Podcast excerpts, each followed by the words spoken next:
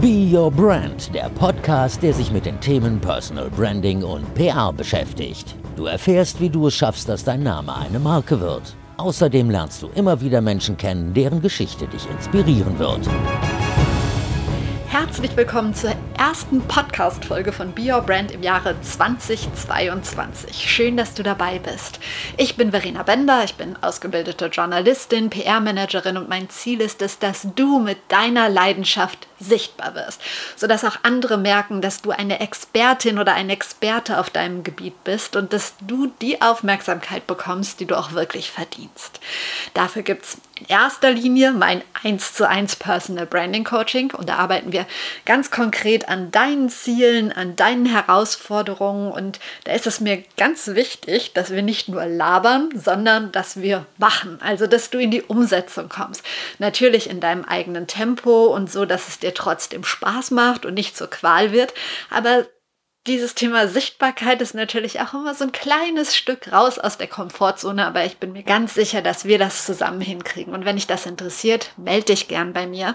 Und ansonsten geht es auch hier im Podcast immer um das Thema Sichtbarkeit, natürlich viel allgemeiner, aber ich bin mir sicher, dass du hier auch einiges mitnehmen kannst, sowohl aus den Solo-Folgen als auch von meinen Gästen. Und Gäste habe ich heute wieder, beziehungsweise einen Gast habe ich. Ich spreche mit einem Mann, ja, der mich mit seinem Werdegang ziemlich fasziniert hat. Sein Name sagt dir wahrscheinlich nicht viel. Ich sage ihn immer, er heißt Jochen Werner, aber seine Geschichte, die ist spannend und die ist total inspirierend. Jochen Werner ist Arzt, genauer gesagt Professor und er ist Direktor der Uniklinik in Essen. Und aufgefallen ist er mir in der Presse, ich glaube, es war ein Interview zu Corona. Ich weiß auch gar nicht, ob es im Print war oder in einer der vielen Talkshows. Irgendwie war schon so oft und so viel in den Medien vertreten. Aber er ist auch sichtbar auf Social Media und dort nennt er sich selber Medical Influencer. Das fand ich schon ein bisschen komisch weil die meisten Influencer bezeichnen sich ja nicht selber als Influencer und wollen auch nicht so bezeichnet werden. Ich frage ihn auch im Gespräch, warum er das gemacht hat, aber ich sagte immer noch ein paar Facts zu Jochen Werner und vielleicht verstehst du dann auch so ein bisschen, warum er sich so genannt hat. Jochen Werner ist nämlich 63 Jahre alt. Also er ist kein hipper Mit-30er, der mit diesem ganzen Social-Media-Kram aufgewachsen ist. Jochen Werner ist früher in der Schule dreimal sitzen geblieben und das finde ich persönlich total cool, denn es heißt überhaupt nichts, wie alt du bist. Es heißt nichts, wie gut du in der Schule warst. Wenn du wirklich möchtest und wenn du an dich glaubst, wenn du dafür arbeitest, dann wirst du deine Ziele erreichen. Und da ist Jochen Werner ein fantastisches Beispiel. In dieser Folge spreche ich mit ihm über seinen Weg in die Sichtbarkeit. Wir reden darüber, was er gegen Hierarchien hat, warum unser Gesundheitssystem so dringend digitalisiert werden muss und warum er dieses ganze Thema in Deutschland so vorantreibt. Wir reden auch über Corona. Wir reden über das Thema Pflege, darüber, warum es gar nicht gut ist, dass er im letzten Jahr so viele neue Pflegekräfte angestellt hat, so viele für seine Klinik gewinnen konnte. Ich dachte ja erst, sowas sei gut. Aber nachdem wir darüber gesprochen haben, verstehe ich auch, was er meint. Es geht um Role Models, es geht um seine nächtlichen Ausflüge an den Kühlschrank und um einiges mehr. Freu dich auf Professor Jochen Werner bei Be Your Brand freue mich sehr, dass Sie sich die Zeit genommen haben, dass es klappt. Ich habe Sie gerade in der Anmoderation schon ein bisschen vorgestellt, aber vielleicht können Sie noch mal in eigenen Worten erzählen. Wer ist eigentlich Professor Jochen Werner oder Jochen Werner, ganz wie Sie möchten? Also Jochen Werner, liebe Frau Bender, Jochen Werner ist geboren in Flensburg und zwar im Jahr 1958, also schon lange zurück. Und dann habe ich meine Kindheit in Flensburg verbracht, so wie man die Kindheit eben verbringt, mit ich damals viel Fußball zum Beispiel oder ich war auch oft zum Angeln, das waren so meine beiden Hobbys. Ja, und dann habe ich äh, Medizin studiert in Kiel und habe dann äh, verschiedene Möglichkeiten gehabt, quasi meine Facharztausbildung oder Facharztweiterbildung ähm, zu starten. Aber ich bin tatsächlich in Kiel geblieben weil ich die ganze Zeit in meinem Studium schon in verschiedenen Labors mitgearbeitet habe. Und als dann das ärztliche Staatsexamen, das dritte Staatsexamen da war, da äh, habe ich gedacht, Mensch, die Voraussetzungen sind so gut für mich hier. Ich bleibe einfach in Kiel und irgendwann wird es dann ja vielleicht weitergehen. Und so kam es auch. Und zwar im Jahr 1998, da habe ich dann den Ruf bekommen auf die Professur nach Marburg für Hals-Nasen-Ohrenheilkunde. Und äh, dann kam so das Jahr 2010 und ich hatte auch schon verschiedene Funktionen hinter mir, aber ähm, hatte irgendwie das Gefühl, ich möchte noch mal was anderes machen, weil auch die Routine Einzug gehalten hatte und das prägt immer meinen Lebensweg. Wenn das, wenn irgendwas zur Routine wurde, dann habe ich gesehen, ob ich äh, nicht eine Weiterentwicklung machen kann. Und so ging ich in die Geschäftsführung dort von dem dann schon privatisierten, einzigen privatisierten Uniklinikum in Deutschland. Und ja, das habe ich dort fünf Jahre im Hauptamt äh, gemacht als ärztlicher Geschäftsführer. 2015 kam die Frage, ob ich mir vorstellen könnte, nach Essen zu wechseln. Das habe ich dann sehr gerne getan. Hat sich auch bestätigt. Äh, wir, meine Familie und ich, wir fühlen uns hier sehr, sehr wohl im Ruhrgebiet. Und da konnte ich auch mein nächstes großes Projekt dann wirklich umsetzen. Und das war all das, was mit Digitalisierung im Krankenhaus und im Gesundheitswesen zusammenhängt. Jetzt habe ich eine lange Geschichte erzählt, aber so ist es. Und dann kam die Vorstellung, ich möchte gerne die Essener Universitätsmedizin zu einem Smart Hospital weiterentwickeln. Das ist ähm, immer noch relativ kurz gefasst ein längerer Weg.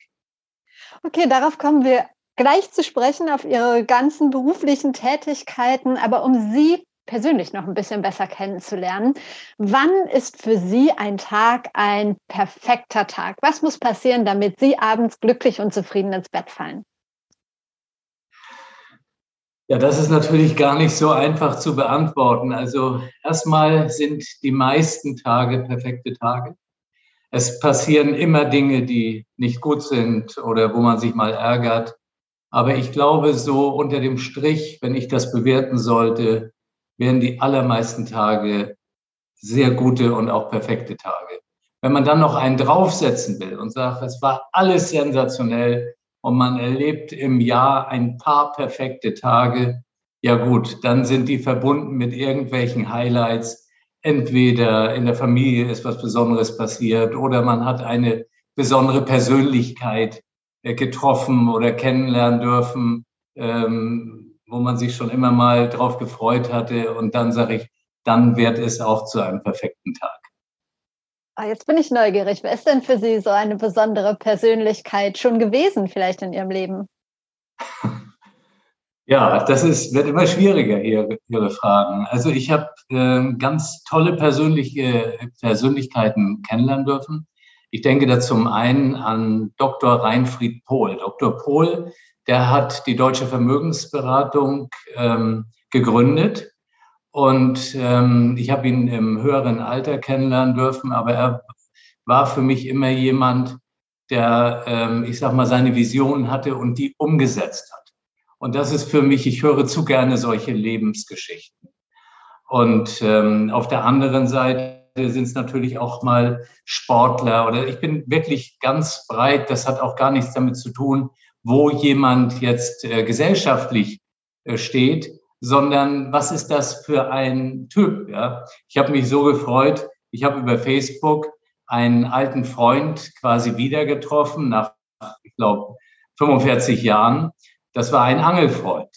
Und ähm, das war für mich ein perfekter Tag. Der endete so, dass er schrieb, ähm, kennen wir uns nicht von früher? Ja, in der Zwischenzeit äh, sind wir mal wieder gemeinsam angeln gegangen. Also das sind alles so Geschichten, das freut mich einfach. Auch schön, dass Sie neben Ihrer Arbeit dafür überhaupt noch Zeit haben. Was macht eigentlich ein ärztlicher Direktor des Essener Uniklinikums? Also was ist so Ihr Hauptjob für alle, die jetzt nicht in der Branche sind? Ja, das ist ähm, ein ganz vielfältiges Spektrum. Also normalerweise geht das natürlich primär um medizinische Verantwortung, aber wo endet und wo beginnt medizinische Verantwortung? Ich sage ganz oft, man weiß morgens gar nicht, was am Tag alles kommt und abends kann man manchmal gar nicht erinnern, was man alles erlebt hat. Also zum Beispiel das große Gebiet der Krankenhaushygiene. Da muss man sich immer sehr drum kümmern. Wir haben tolle Mitarbeiterinnen und Mitarbeiter, aber immer lauert eine Gefahr. Es kann irgendwo zu Infektionen mit Krankenhauskeimen kommen. Ja, und dann ist man schon mitten im Problem oder andere Probleme. Das heißt, irgendwas passiert mal bei einer Operation oder es gibt jetzt äh, das ganze Thema Pandemie. Wie kommen wir durch die Pandemie? Und deswegen sage ich, es sind so viele Themen. Wir müssen an Nachwuchsarbeit denken. Wir müssen sehen, wo ist die Brücke zur Forschung? So eine Universitätsklinik, die hat ja mehrere Standbeine. Das eine ist quasi das medizinische, der ärztliche Direktor, dann der kaufmännische Part, dann ganz wichtig der Dekan, die Dekanin für die medizinische Fakultät und nicht minder wichtig eben auch die Pflege, die Pflegedirektorin, der Pflegedirektor. Also, und diese vier zusammen äh, sind ja nicht in einzelnen Kästen drin, die müssen zusammenarbeiten. Ja, und auch das spielt sich jeden Tag ab. Und deswegen ähm, all das, was in irgendeiner Form in die medizinische Verantwortung reingerät. Ich habe gelesen, dass Ihre MitarbeiterInnen ähm, Sie unter anderem für Ihr ja mitunter ziemlich unkonventionelles Verhalten kennen. Was meinen Sie damit? Naja, ich meine, ich habe ja auch schon mehrere ähm, ärztliche Direktoren kennengelernt, äh, noch keine Direktorin, deswegen spreche ich auch so, dass ich nur Direktoren kennengelernt habe, die auch alle ihre äh, spezielle Vorgehensweise hatten. Aber es ist, glaube ich, schon ein bisschen äh, untypisch oder unkonventionell, wenn äh, jetzt ich als ärztlicher Direktor eben zum Beispiel in den sozialen Medien relativ aktiv bin oder ich glaube schon auch ein gutes Team unterstütze in dem Teamgedanken und ähm, mitunter jetzt gar nicht so sehr immer nur in den Regeln, den bestehenden Regeln arbeite, sondern jedem schon viel Freiraum lasse, weil ich einfach glaube, dass darin die Chance für ein großes Unternehmen besteht. Ähm, als ich äh, nach Essen kam, da sage ich mal, da sind immer die Mitarbeitenden aus, der, aus dem engeren Bereich so in einem gewissen Abstand um mich herum zirkuliert. Und ich habe nur gesagt, was ist los? Ja, kommen Sie mal rein ins Zimmer und lassen Sie uns sehen, was Sie umtreibt. Und das hat bestimmt zwei Jahre gedauert, bis man diese, ähm, ja, diese Hemmung aufgebrochen hatte. Und in der Zwischenzeit ist das hier ein lockeres Rein- und Rausgehen. Ähm, das ist mir aber eben wichtig, weil ich kann ja auch fachlich bestimmte Themen gar nicht mehr überblicken, muss mich auf die verlassen. Und ähm, ich selbst habe eben das gelernt damals, wie schön das für mich war, dass ich mich entfalten konnte und ähm, ich glaube, das war äh, ja auch für so eine ganze Entwicklung eben wichtig. Und das ist, denke ich, hier schon manchmal unkonventionell. Ja. Mhm. Wie gesagt, das habe ich über Sie gelesen. Ich habe ganz viel über Sie gelesen. Zwei Punkte, die jetzt nicht unbedingt mit Ihrem äh, Beruf zu tun haben. Aber eins habe ich nicht ganz verstanden. Ihr Spitzname ist Didi, aber Sie heißen Jochen Werner. Wie kommt das? Ja, das ist äh, so, dass ähm, mein Vater absoluter Fußballfan war. Bei uns drehte sich alles um Fußball. Ja, der Urlaub, alles drehte sich um Fußball. Und ähm, es gab den uns allen noch bekannten brasilianischen Fußballspieler Pelé. Und vor dem Pelé war der große brasilianische Fußballspieler Didi.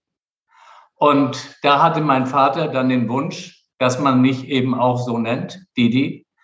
Meine Mutter plädierte für Benjamin, und geeinigt haben sie sich dann auf Jochen. Jochen ist die norddeutsche, äh, ich sag mal, Betonungsweise von ah. Jochen. Aber es hat sich zum Schluss Jochen durchgesetzt und so heiße ich eben Jochen. Ach, interessant. Und noch eine Frage. Wann haben Sie das letzte Mal Käse aus dem Kühlschrank geklaut nachts? Ich glaube vor zwei Nächten oder so. Aber bis jetzt unbemerkt. Ach, jetzt nicht mehr. Es tut mir leid. Jetzt nicht mehr, jetzt ist es vorbei. Sie sagen ähm, äh, oder Sie haben in einem Interview gesagt, zum einen ähm, ist es Ihnen ganz wichtig, dass der Mensch mit seinen Bedürfnissen im Mittelpunkt steht. Auf der anderen Seite sagen Sie, dass es dafür die Digitalisierung braucht. Ist es nicht ein Widerspruch oder wie passen diese beiden Sachen zusammen? Also ich glaube, das eine geht wirklich nicht äh, ohne dem anderen. Ähm, wie meine ich das? Wenn wir selbst krank sind oder wenn äh, Verwandte, Freunde von uns krank sind, dann ist es für uns doch wirklich wichtig, eine Zuwendung auch von den Pflegekräften zu spüren, von den Ärztinnen und Ärzten zu spüren. Ähm, das ist das, was Medizin auch ausmacht, weil man ist in einer gewissen Notsituation, man ist sehr vulnerabel, man, man hat Angst oft und da hat es ganz, ganz viel damit zu tun, wie empathisch ist das Gegenüber und kann einem Ängste nehmen. Wenn jemand unter Stress ist, ähm, immer, immer mehr unter Druck kommt, dann ist es ja leicht verständlich, dass eine solche Person dieses gar nicht wirklich umsetzen kann. Soll auch noch auf die Bedürfnisse eingehen, soll nachfragen, vielleicht sogar auch in einer Sprechstunde mal nicht nur zu den Schluckbeschwerden oder zu den Bauchschmerzen, sondern wie geht's sonst? Was macht die Familie? Ein bisschen Vertrauen aufbauen. Das geht verloren in der Hektik. Ähm, auf der anderen Seite gibt es ja Tätigkeiten, die wir immer noch tun. Wir schreiben immer noch auf, ähm, wir diktieren immer noch. Und da kann uns die Digitalisierung helfen, dass wir einfach diese ganzen administrativen Tätigkeiten auf ein Minimum reduzieren, dass wir mehr Zeit schaffen, dass wir auch sagen, wenn wir abends nach Hause gehen, wir haben ein besseres Gefühl. Ein großes Problem in der Krankenpflege ist, dass ganz viele Pflegekräfte nach Hause gehen und immer denken, ich habe es nicht geschafft und habe ich in Zimmer sieben äh, eigentlich das berücksichtigt und verdammt nochmal äh, von dem Herrn so und so, dass ich rufe nochmal an, dass die das nachtragen. Und dieses Ganze, immer habe ich alles getan, habe ich es richtig getan, das muss uns einfach weggenommen werden. Und wir werden in zehn Jahren, sage ich jetzt nur so, ich weiß ja auch nicht genau die Zeit, aber wir werden in einigen Jahren erleben, wie unsere Sprache aufgezeichnet und direkt in die Dokumentation überführt wird. Und das wird eine Riesenentlastung geben. Ja. Und im Moment würden wir im Zweifel ja noch zusätzlich dokumentieren aus Furcht, dass man angeklagt wird und irgendwas nicht gut dokumentiert ist. Und deswegen die Spirale hat alles zu eng gemacht und äh, tut dem ganzen System überhaupt nicht gut. Sie bezeichnen sich selber als Medical Influencer. Bin ich ein bisschen drüber gestolpert, weil viele, die, die als Influencer unterwegs sind, ähm, möchten ja gar nicht als Influencer bezeichnet werden, sondern eher als, als Content Creator. Wie kam das zu diesem Titel, den Sie sich gegeben haben? Das kam einfach daher, weil als ich 2015 hier anfing, äh, auch diese Transformation zu einem sogenannten Smart Hospital voranzutreiben, da ähm, war mir klar, das Ganze geht nur über Kommunikation. Und das kann ich natürlich hier einmal per Videobotschaft machen oder ich kann Briefe schreiben, das tue ich auch alles. Ähm, oder eben ich versuche mehr Menschen zu erreichen, nicht nur im Betrieb, sondern auch außerhalb des Unternehmens. Und da war für mich klar, es geht nur über soziale Medien. Es gab aber keine Bereitschaft hier im Unternehmen, als ich sagte, wir wollen das per Facebook machen, da spürte ich so viel Widerstand, weil die sagten, na ja, dann schreiben Leute da rein, bei uns sind die Zimmer nicht sauber oder irgendwas. Und ähm, wenn nicht eine Bereitschaft da ist, dann kann man sowas nicht äh, aufzwingen. Das kann man zwar tun, aber in meinen Augen wird es keinen Erfolg haben. Dann habe ich gedacht, ich muss selbst was machen. Und ähm, dann war ich mit meiner Frau im Urlaub und habe gesagt, pass mal auf, wir machen jetzt einen Kanal, ja, und ich, ich setze da einen drauf und ich nenne mich einfach Medical Influencer, weil die Influencer, die jetzt Lippenstifte und so weiter vertreiben, und ich mache das für Medizin. Mir war schon klar, dass das provoziert. Ich habe nicht gedacht, dass es so massiv provoziert, wie das zuerst war. Aber ähm, es ist dann dabei geblieben. Ich hatte nach wenigen Wochen, als dann so die, die Homepage und die Kanäle aufgebaut waren, da hatte ich äh, so eine Phase, wo ich gedacht habe, ich äh, stopp alles, weil der Druck einfach groß wurde. Es gab zu viele Mails, beschädigende Mails hier zu meiner Person. Und ähm, da kann man sagen, das tangiert einen nicht, aber es hat mich trotzdem tangiert. Und ähm, dann hat aber meine Frau gesagt, wir haben so viel jetzt gemacht, du bleibst da einfach bei Und nach ein paar Wochen hatte sich das dann normalisiert. Natürlich weiß ich, dass da immer noch viele sagen, das ist ja alles völlig verrückt. Aber zum Schluss, ähm, ich wurde auf der anderen Seite auch schon mehrfach darauf angesprochen und gar nicht so negativ. Deswegen denke ich, da wird nichts dran verändert, das ist fertig. Aber so, so ist die tatsächliche Geschichte dazu. Das ist ja oft so, wenn man dann den Schritt in die Sichtbarkeit wagt, dass dann auch Kritik kommt. Ähm, Sie haben gerade gesagt, es kamen Mails. Jetzt würde mich interessieren, von, von wem? Von Kollegen, von Patienten, von anonym, wissen Sie nicht alles? Also die Mails, die mich schon getroffen hatten, das waren nicht Mails, die für mich bestimmt waren. Das waren Mails aus dem Kollegenkreis, ähm, außerhalb und innerhalb dieses Klinikums. Und ähm, am Schluss kommen solche Mails immer dahin, wo sie nicht hin sollen. Mhm. Und wenn sie einer nur weitergibt, um vielleicht den anderen wieder zu treffen. Ähm, das war ja auch fast gelungen. Ne? Oder es ist gelungen, aber ähm, zum Schluss, glaube ich, war es trotzdem richtig, ähm, an diesem Weg äh, weiterzumachen. Und dann kam bei uns ja Bewegung rein. In der Zwischenzeit haben wir einen super funktionierenden Facebook-Kanal und auf Instagram gibt es mehrere Kliniken von uns, die da sehr aktiv sind. Ja, und da freue ich mich dann doch auch drüber. Und ähm, also so hat sich das gut entwickelt. Man muss ja manchmal durch diese Lernphasen durch. Also fertig. Also ich habe sie äh, eigentlich auf allen Kanälen gefunden. Ich habe jetzt nicht TikTok gecheckt, muss ich sagen, ähm, aber Twitter, Facebook, Instagram, LinkedIn. Auf LinkedIn haben Sie wirklich eine große Community. Haben Sie so einen Lieblingskanal? Wenn ja, welcher ist es? Also wenn ich das so sagen sollte, bin ich am meisten aktiv mit Instagram, weil das relativ schnelllebig ist und ich habe da zwei Kanäle, die ich so ein bisschen mehr bespiele. Das eine ist sehr businessmäßig, was mich umtreibt und das andere ist eher so ein bisschen, wie ich auch privat denke.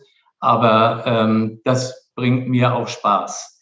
Ähm, auf LinkedIn, ja, da könnte man immer noch mehr machen. Das Thema ist ja, ich habe da nicht jetzt irgendwie eine Agentur oder so, die das macht. Und wenn man das alles selbst macht, dann ist da schon viel ähm, Aufwand. Und ich ja. sage immer auf LinkedIn, wenn ich dort was schreibe, das versuche ich schon, dass das alles sehr gut durchdacht ist. Und wenn man sich auf Instagram mal vertut oder äh, irgendwas sagt, was man vielleicht nicht jetzt so hundertprozentig alles gemeint hat, das verzeiht mir. Ja? Und deswegen so bewerte ich das. Und ja, das sind eigentlich die beiden Kanäle. Ja. Wer ist denn eigentlich Ihre Zielgruppe? Also wen wollen Sie genau ansprechen? Und ich stelle direkt die zweite Frage hinterher. Haben Sie so eine Hauptmessage? Also mit welcher Botschaft wollen Sie an Ihre Zielgruppe raus? Ja, ist ganz unterschiedlich. Also komme ich nochmal zurück zu LinkedIn. Bei LinkedIn äh, habe ich eine ganze Reihe von Kontakten gemacht, zum Beispiel zu Startups, zu, zu jungen Unternehmern, Gründern, äh, die gesagt haben, können wir nicht mal miteinander uns treffen, unterhalten. Und äh, gerade so bis 2019, da hatte ich unfassbar viele äh, Kontakte generiert. Ich war mitunter zweimal in der Woche in Berlin, äh, wo einfach am meisten sich abspielte. Hier im Ruhrgebiet passiert auch einiges, aber Berlin ist doch schon führend. Also das war für mich sehr inspirierend. Ich selbst habe viel gelernt von denen. Äh, wir haben aber auch welche hier reingeholt ins Klinikum, die auch ihre Produkte probieren konnten ausprobieren konnten. Das, das war gut. Das ist so für mich mehr LinkedIn. Und bei ähm, Instagram ist es für mich eher so diese Community, dass man zeigt, hört sich jetzt vielleicht ein bisschen naiv an, aber es ist trotzdem so gemeint, dass man zeigt, dass man ein ganz normaler Mensch ist und ähm, ich möchte nicht diese Hierarchie so leben. Ja, ich habe selbst sehr gelitten unter Hierarchien an Unikliniken. Und für mich ist das eines der wichtigsten Projekte. Und dazu gehört eben auch, dass man was von sich erzählt ähm, und auch von sich Fotos mal zeigt und nicht alles äh, immer nur 115 Mal vorher abgecheckt hat. Deswegen sage ich, es ist schnelllebiger, es verzeiht auch was und ich will mich so präsentieren, wie ich ehrlich bin. Und ähm, ja, der, deswegen habe ich im Grunde diese beiden Ansprechgruppen. Wie oft kommt es denn vor, dass sich Menschen mit ähm, gesundheitlichen Fragen auch an Sie wenden und wie gehen Sie dann damit um, wenn da so Fragen kommen? Das ist viel weniger geworden. Also als ich anfing, hatte ich, ich war ja auch relativ aktiv früher so in meinem äh, Hals-Nasen-Ohren-Klinik-Dasein für die Onkologie oder für große Gefäßtumorerkrankungen. Ähm, da hatte ich das sehr viel. Und dann mit zunehmendem Abstand zu meiner klinischen Tätigkeit wurde es weniger. Es kommt heute immer noch vor. Ich selbst gebe überhaupt keinen Rat mehr. Ich verweise die Person dann an solche, die, wo ich denke, dass die helfen können. Aber das ist gar nicht mehr mein Bereich. Das möchte ich auch nicht, weil man da irgendwie vorgibt, dass man in einem Thema ist, in dem ich einfach nicht mehr bin. Mhm. Mein Gefühl ist, dass gerade Mediziner relativ wenig in die Sichtbarkeit gehen. Vielleicht ist es auch gar nicht meine Bubble. Ähm, wie ist da so Ihre Meinung? Ist es wirklich so, dass da wenige sind? Und wenn ja, was denken Sie, woran das liegt? Also in der Zwischenzeit kenne ich tatsächlich eine ganze Reihe äh, von Medizinerinnen und Medizinern, die eben zum Beispiel auch auf Instagram, auf Facebook ihre Kanäle haben, sehr gut pflegen in unterschiedlichsten Bereichen, ob das Onkologie, Gastroenterologie, Hals-Nasen-Ohrenheilkunde, Haut, äh, äh, Hauterkrankungen ist. Ähm, das ist das eine, aber das sind ganz selten ähm, jetzt ähm, Chefärztinnen und Chefärzte oder Klinikdirektoren von Unikliniken oder so. Das ist die Ausnahme. Aber ich freue mich eben auch zu dieser jüngeren Community, weil man bei denen richtig den Spirit sieht, ja, die sich Dinge überlegen, wie komme ich besser an die Patienten ran, wie vermittel ich meine äh, Fachkenntnisse und die zeigen auch viel Menschlichkeit. Deswegen bin ich davon überzeugt, dass auch so etwas dazu helfen kann, sich selbst darzustellen und nicht nur als der Supermensch, der jetzt alles kann, sondern als menschlicher Arzt, menschliche Ärztin. Und ähm, das, das kenne ich aber in der Zwischenzeit eine ganze Reihe. Okay. Ähm, Sie sind ja inzwischen, ich sage inzwischen, äh, Gast in diversen TV-Talkshows, Interviewpartner für Fernsehen, für Radio, für, für viele Zeitungen. Ähm, hat das mit Ihrer eigenen Sichtbarkeit zu tun? Also kamen nach dem Schritt in die Sichtbarkeit mehr Anfragen? Absolut. Das hat sich verändert. Also ich habe natürlich auch so ein paar äh, Klartext-Interviews äh, gegeben ähm, weil ich darin meine Aufgabe sehe. Man hat mich auch, ge man hat mir gesagt, Herr Werner, ähm, das und das dürfen Sie nicht sagen. Da habe ich gesagt, das sehe ich anders. Ich habe auch eine gesellschaftliche Aufgabe und ich kann auch aus meiner medizinischen Kenntnis heraus, auch als äh, Krankenhausleiter ähm, in diesem Vorstandsbereich schon sagen, was ich denke. Und ja, die Medien, die möchten natürlich auch gerne Menschen haben, die denen sagen, was sie wirklich denken und nicht so verklausuliert, dass es wieder kein Mensch versteht. Und das war aber immer mein Ziel, auch für Vorträge, dass ich Vorträge eigentlich immer so halte, dass sie jeder begreift, weil ich selbst zu oft in Vorträgen gesessen habe, wo ich zu wenig verstanden habe. Und dazu kann ja nicht ein Vortrag dienen. Ja. Und so ist das eben auch mit den Medienanfragen. Und ja, das für mich sind das schon äh, wichtige, äh, wichtige Aufgaben dann. Ähm, da waren ja auch sehr, sehr gute äh, Zeitschriften bei und Zeitungen, ähm, wo man sagt, da, da überlegt man schon sehr genau, wie man schreibt, aber trotzdem authentisch. Gibt so ein, so ein Medien-Goal, wo Sie sagen, boah, da würde ich gerne auch vertreten sein?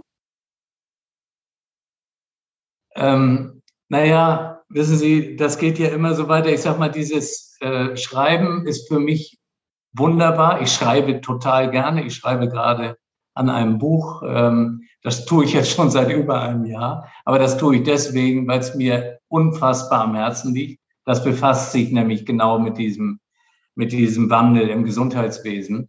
Und dazu sind eben viele Themen gekommen, die dann auch in Zeitungen abgedruckt wurden oder wenn ich in in äh, Talkshows war, weil ich dann wieder aus jeder Talkshow, da sind andere Gäste und man kommt mit denen ins Gespräch, mit denen ich sonst wahrscheinlich nicht ins Gespräch gekommen wäre. Und so nehme ich daraus wieder was mit. Und deswegen, ähm, für mich hat, ich habe mich damals sehr gefreut, als ich bei Herrn Lanz war, ähm, weil ich das sowieso sehr gerne sehe. Er ist, wie er ist. Er stellt seine Fragen. Man muss wach sein bei den Fragen dort. Aber ähm, ja, das sind, äh, das sind so Abende, wo ich sage, das hat sich äh, gelohnt, weil ich selbst davon was mitnehme oder bei Stern TV oder so. Stern TV ist live. Ähm, das ist auch was ganz Besonderes, weil man sich dann klar macht, ähm, was man hier eben spricht. Das kommt auch so an und deswegen muss man auch wach sein. Aber das sind äh, Herausforderungen, die man auch gerne annimmt. Im Moment sind Sie natürlich auch ein gern gesehener Gast im Zusammenhang mit Corona. Wenn ich jetzt gerade schon mal so einen Experten hier am Start habe, es ist jetzt Mitte Dezember, die Folge läuft Anfang des Jahres. Was ist so in die Glaskugel Ihre Prognose für 2022? Sind wir im Frühjahr durch mit der ganzen Corona-Nummer oder eher nicht? Also ich kann es mir als Nicht-Virologe und als Nicht-Epidemiologe nicht vorstellen, dass wir im Frühjahr durch sind. Ich kann mir sehr gut vorstellen, dass wir in den kalten Monaten, Januar, Februar, März, vielleicht noch April, schon eindeutig damit zu tun haben. Ähm, wir haben den Blick immer auf Deutschland. Ähm, ich glaube, dass man eine Pandemie eben nicht nur aus deutscher Sicht sehen darf und auch nicht aus EU-Sicht. Und so werden wir möglicherweise mit Varianten noch zu tun haben, die es auch in sich haben die niemand heute kennt. Und deswegen glaube ich, dass wir durchaus das ganze nächste Jahr, vielleicht im Sommer wieder weniger, im Herbst vielleicht wieder mehr, damit beschäftigt sein werden. Aber wir haben bis dahin ja viel mehr Erfahrungen gewonnen. Wir wissen besser damit umzugehen. Ich hoffe, dass auch Deutschland irgendwann ein Impfregister hat. Das ist für mich nicht nachvollziehbar. Ähm, weil wenn wir nicht wissen, wer wie geimpft ist, dann ist das immer ein unklares Handeln. Und wir brauchen solche Register. Und äh, deswegen kann ich mir gut vorstellen, wir werden damit zu tun haben, aber wir werden es entspannter sehen, hoffentlich, als wir es heute sehen. Und wir dürfen nicht vergessen, ich werde nicht müde, das zu sagen, dass die allermeisten Kranken in Deutschland etwas ganz anderes haben als Covid. Und wir befassen uns so viel mit Covid, auch ganz viel zu Recht natürlich. Aber wir vergessen oft all die anderen, teilweise sehr schwer erkrankten Menschen. Und wir müssen einfach die Normalität in den Krankenhäusern so hinbekommen, dass die sicher durch die Kliniken kommen. Das ist das, was mich umtreibt. Und ähm, wir brauchen dann nicht diese Spitzen, wo immer gleich das Gesundheitssystem zu dekompensieren droht, was es ja noch nicht ist in Deutschland. Aber wir haben schon so oft darüber gesprochen, dass alle Menschen ein beklemmendes Gefühl haben und immer denken, oh, oh, oh, und was passiert mit mir, wenn ich da liege? Und wir müssen lernen, mehr lernen, besser lernen, mit Corona und Covid zu leben. Das ist der entscheidende Schlüssel, dass wir mehr in eine Normalität kommen. Mhm. Sie sagen Normalität. Das, was ich gelesen habe, ist ja eigentlich gerade gar nicht normal. Die Besuchsregeln in der Essener Universitätsklinik. Verbessern Sie mich, wenn ich es falsch verstanden habe. Wenn ein Patient kommt, darf er die ersten sechs Tage gar keinen Besuch von Angehörigen bekommen. Und dann anschließend nur von Leuten, die 2G sind und dann, Achtung, plus PCR-Test. Ist das richtig und wie wirkt sich das auf die Stimmung im Haus aus? Frau Bender, das ist super, dass ich die Möglichkeit habe, das bei Ihnen einmal kurz zu erläutern. Also, die ersten sechs Tage, die sind richtig. Daran halten wir auch fest, weil wir ein ganz besonderes Patientenklientel an der Essener Universitätsmedizin haben. Wir haben eine der größten Knochenmarktransplantationseinheiten. Wir haben ein großes Transplantationsprogramm und wir haben eine der größten onkologischen Kliniken in Deutschland. Das heißt, all diese Patienten, die ich angesprochen habe, sind immungeschwächt. Und deswegen bin ich auch, ist der ganze Vorstand in der Verantwortung, möglichst wenig ungeregelten Kontakt zu diesen Patienten zu bringen. Jetzt kommen wir zu dem PCR-Test. Dieser PCR-Test, der wurde entschieden, als die Variante Omikron aufkam. Und da haben wir gesagt, bevor wir nicht wissen, dass die gängigen Antigen-Schnelltests Omikron identifizieren können als Infektion nur, nicht als Variante, aber als Infektion, mit der Unsicherheit wie die anderen auch, können wir nicht verantworten, dass wir alle bei uns nur mit Schnelltest reinlaufen lassen. Als das wenige Tage später nachgewiesen war, haben wir diesen PCR, die PCR-Test-Vorgabe gestrichen und durch einen Antigen-Schnelltest ersetzt. Das ist die Geschichte, wie es war. Daraus wurde aber, es in der Uni Uniklinik äh, be begünstigt die Reichen, mhm. die Armen können hier nicht mehr rein und so. Und das spielte sich in wenigen Tagen ab. Aber die Begründung habe ich Ihnen hier gegeben. Okay, ich stelle mir aber auch diese sechs Tage, also ich verstehe Sie vollkommen, ähm, nur versetze ich mich jetzt gerade in den Patienten, in die Patientin hinein. Sechs Tage liege ich da mit einer schweren Krankheit und habe keinen ja, physischen Kontakt zu meinen Liebsten. Das fühlt sich ja fast an wie ein halbes Leben. Äh, können Sie das irgendwie durch die Pflege oder andere Programme ausgleichen? Also es ist vollkommen klar, Frau Bender, das ist ein, eine Riesenbelastung. Das ist ja auch nichts, was uns irgendwie leicht fiel. Ähm, wir hatten auf der einen Seite dieses Omikron-Thema. Auf der anderen Seite sahen wir in Bayern und im Osten eine immer höhere Inzidenz. Wir wissen, dass diesen Verläufen immer einige Tage vorausgehen, wo man noch gar nicht richtig etwas mitbekommt. Das war die Begründung. Und wir sehen uns heute eben noch nicht in der Lage zu sagen, alles wird zurückgestellt. Sobald es mehr entspannt ist, werden wir von diesen sechs Tagen wieder Abstand nehmen. Das Problem ist natürlich die Pflege. Die Pflege ist mehr belastet. Die Patientinnen und Patienten haben ihren typischen Kontakt nicht.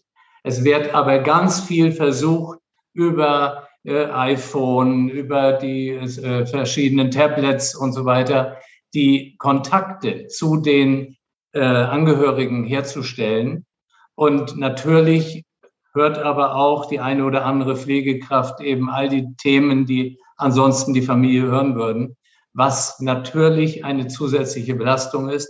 Das weiß ich auch. Und ich kann eben nur dafür um Verständnis bitten, dass wenn hier jemand liegt, wie ich es gerade schilderte, zum Beispiel ein transplantierter Patient, und dieser Patient in seinem Immunnotstand, weil das Immunsystem nicht mehr richtig funktioniert, mhm. infiziert wird und stirbt, das ist das, was dem gegenübersteht. Und der einzelne Tote ist dabei eine Totalkatastrophe. Und das ist der Grund, wie man dann in einer Solidargemeinschaft hier sagen muss, leider ist es sehr, sehr unangenehm. Aber wir gehen den Weg mit, weil wir alles daran setzen wollen, dass keine zusätzlichen Toten quasi äh, resultieren. Ja, total nachvollziehbar. Wie viele Pflegekräfte haben Sie seit Beginn der Pandemie verloren? Wir haben Ende 200. Ob es 270 sind, ich würde Ihnen jetzt wahrscheinlich eine falsche Zahl geben. Aber ähm, wir haben dann wieder in der Gesamtheit gesehen, mehr Pflegekräfte einstellen können, als wir sie verloren haben. Das ist aber nichts, was gut ist, mhm. weil wir mit jeder Pflegekraft, die wir verlieren, ganz viel Erfahrung verlieren. Und deswegen ist der einzige Weg, um diesen Notstand anzugehen, dass wir die Pflegekräfte bei uns im Unternehmen halten. Die dürfen nicht gehen quasi. Ja? Deswegen, äh, das müssen wir lernen. Wir versuchen das zu lernen. Wir, also wir, wir, wir, wir sind da sehr bemüht. Wir erfassen jeden Austrittsgrund. Warum ist jemand gegangen? Es gibt die unterschiedlichsten Gründe. Es gibt welche, die haben einen Studienplatz gefunden. Manche sagen, die können es körperlich nicht mehr. Da müssen wir uns fragen, können wir denn nicht ein anderes Angebot machen? Mhm. Manchen passt es mit den Schichten nicht. Sagen wir, können wir denen nicht ein anderes Angebot machen? Aber es gibt leider immer wieder welche, und das ist ein Problem, an dem wir ja was tun können, wo die sagen, ich fühle mich nicht wohl. Ich fühle mich nicht wertgeschätzt auf meiner Station. Ich fühle den Umgang mit Ärztinnen und Ärzten als nicht angemessen. Und das ist ein Problem. Und das ist kein Problem für Essen. Das ist ein Gesamtproblem für die Pflege in Deutschland. Und da müssen wir uns alle echt am Riemen reißen. Und deswegen ist, was ich vorhin ansprach, dieses ganze Thema Hierarchie für mich so wichtig. Und es gibt heute junge Chefs und Chefinnen, die sind super und nehmen die Leute mit.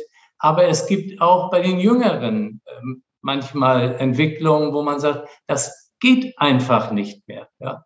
Und das ist dann wieder eine Vorstandsaufgabe, weil wir können sowas nicht tolerieren. Wir müssen auch Führungsverhalten lernen. Das sind ja alles Dinge, die sind nicht Gott gegeben. Das kann man nicht.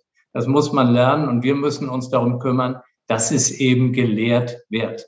Aber Sie, Sie hören schon so ein bisschen raus bei mir. Das ist etwas, was mich wirklich ähm, berührt, weil wenn die erfahrenen Pflegekräfte, Intensivpflegerinnen, vielleicht zehn Jahre im Beruf, ja, wenn die weggeht, wer soll denn das auffangen? Vielleicht eine äh, Pflegerin, die wir über eine äh, Institution angeworben haben, vielleicht noch aus dem Ausland, die muss erstmal die Sprache richtig lernen, die muss die Kultur lernen. Das ist alles schwierig. Auch für die, die kommt, ist das schwierig. Ne?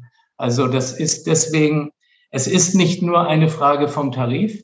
Das ist das eine. Bezahlung muss stimmen. Aber Wertschätzung ist ein zentrales Thema. Noch eine Frage in Sachen Digitalisierung, ähm, aber auch im Zusammenhang mit Corona. Inwiefern hat dieses ganze schlimme Corona-Thema einen Einfluss auf die Digitalisierung in Ihrer Branche? Hat das das eher jetzt nochmal so vorangetrieben, die Wichtigkeit, oder sagen Sie, boah, jetzt dauert das noch länger, weil wir erstmal diese Baustelle da haben? Also ich muss da ganz kurz eine Sache zu einleiten. Im Jahre 2018 ist Herr Spahn Bundesgesundheitsminister geworden. Und ohne Herrn Spahn würde die Digitalisierung und die Initiativen im Gesundheitswesen nicht dastehen, wo sie heute stehen. Also Herr Spahn hat die Digitalisierung sehr beschleunigt. Natürlich ist das ein Unterschied, ob ich heute ein Gesetz mache das ist ja ganz viel Arbeit, bis man es dann auch durch hat und bis es dann in der Breite umgesetzt wird. Aber er hat es erstmal bewegt. Dann kam die Pandemie. Da kann man viele Dinge diskutieren, ob er dies und das richtig gemacht hat. Das kann man auch im Einzelnen als Außenstehender gar nicht so äh, durchblicken. Nur Digitalisierung war angestoßen.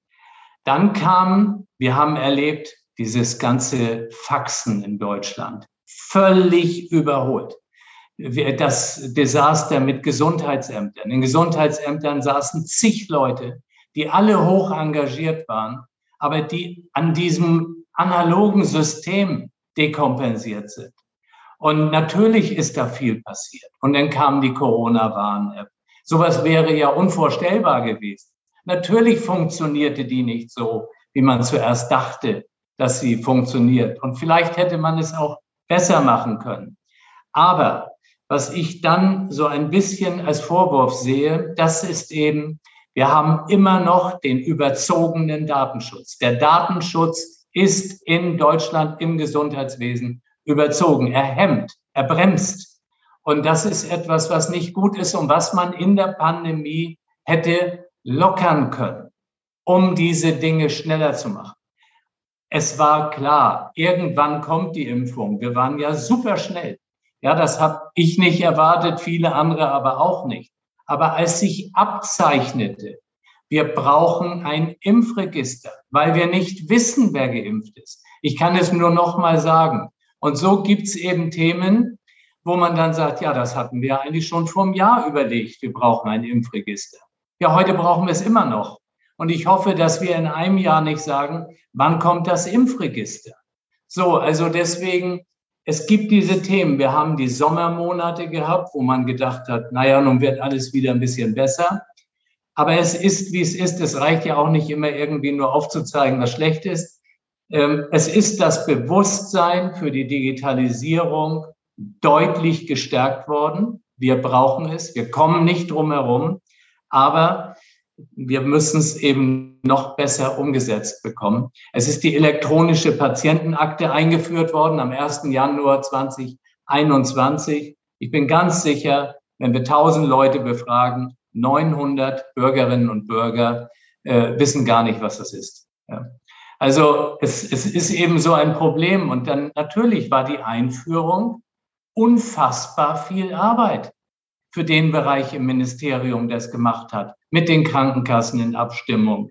Das ist ganz viel Arbeit, aber wir verstehen es nicht, richtig den Bürgerinnen und Bürgern zu erklären, was wir da eigentlich haben. Und da haben wir Aufholbedarf. Und ich sage immer, warum bekommen wir es nicht hin, in den öffentlich-rechtlichen Sendeanstalten abends um 19.45 Uhr Gesundheitsthemen für 10 Minuten oder für 15 Minuten zu erklären, Tag um Tag. Die elektronische Patientenakte. Das Impfen ist wichtig auch mal Gegner zu Wort kommen lassen. Es kann in meinen Augen nicht sein, dass man Gegner nicht hört wirklich. Ja. Ich, ich erinnere mich äh, an eine Sendung äh, bei Markus Lanz, da ging es um Trump und die Wiederwahl. Da war eine äh, Dame dort totale Befürworterin für die Republikaner, wo jeder im Grunde sagte, unfassbar. Ja? Aber es war richtig, dass die einmal dort ihre Sicht vorgetragen hat. Und dann obliegt es doch dem Journalisten zu fragen und äh, eben auch zu hinterfragen. Und wir, wir haben ein Problem in der Kommunikation. Wir müssen besser kommunizieren, was wir eigentlich wollen. Und dafür ist es ja gut, dass Sie sichtbar sind auf Ihren unterschiedlichen Kanälen. Ich verlinke die Kanäle alle nochmal. Ich finde es toll, was Sie machen. Aber bevor ich Sie jetzt entlasse, habe ich noch drei Fragen, die jeder von mir gestellt bekommt. Also auch Sie. Ähm, meine erste ist, gibt es in Ihrem Leben ein bestimmtes Role Model? Und wenn ja, wer ist das? Lass mich mal ganz kurz überlegen. Ich habe Zeit. Also es wäre zu einfach, jetzt die, die ganz großen, ähm, ja, ich sag mal, zu nennen, die ihre Idee hatten und dann äh, die Idee umgesetzt haben. Da gibt es natürlich die großen Amerikaner, die das äh, uns ja heute noch vorleben. Ähm, aber mich hat es insofern inspiriert, dass wenn man an eine Thematik glaubt, an äh, ob es ein Produkt ist oder an eine Idee, ich finde es total faszinierend, das zum Ende zu bringen. Also ähm, das ist so das, was mich umtreibt, ohne jetzt eine Person nennen zu wollen. Ja. Okay, dann jetzt müssen Sie mir aber zwei Personen nennen. Ich lasse mir nämlich gerne meine nächsten GesprächspartnerInnen ähm, ja, empfehlen, nominieren, gerne jemanden, zu dem Sie mir auch ein Intro machen können, äh, zwei Menschen, mit denen ich über das Thema Sichtbarkeit und so den eigenen persönlichen Weg sprechen könnte. Wen haben Sie für mich? Also eine Person, die ich vorstellen oder die ich vorschlagen möchte, das ist Friedrich von Bohlen und Halbach. Das ist jemand, der ja in eine Dynastie reingeboren wurde in Essen und der Friedrich von Bohlen, das ist in meinen Augen auf der einen Seite ein Feingeist, auf der anderen Seite ein Molekularbiologe, der seinen ganz eigenen Weg gegangen ist, ähm, der sehr tiefsinnig ist, mit dem ich mich super gerne unterhalte und ähm, der einfach ähm, als Vision hat, dass man bestimmte Abläufe im Körper auch jetzt im Kontext mit Medikamentenwirkungen äh, zum Beispiel am Computer berechnen kann.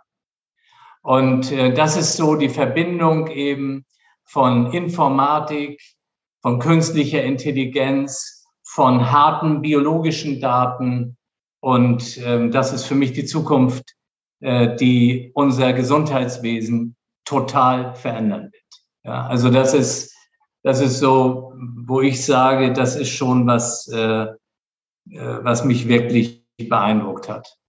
Und die andere Person, die mich auch beeindruckt hat, das ist Frau Federle, die kennen Sie sicherlich äh, aus Tübingen.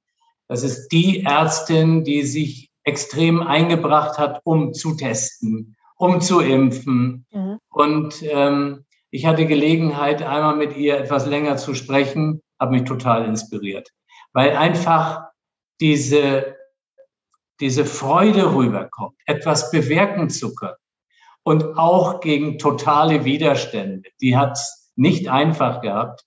Aber diese beiden Persönlichkeiten, finde ich, die kommen natürlich aus dem etwas erweiterten Bereich. Einmal direkt Frau Federle aus der Medizin und Herr von Bohlen aus der Naturwissenschaft.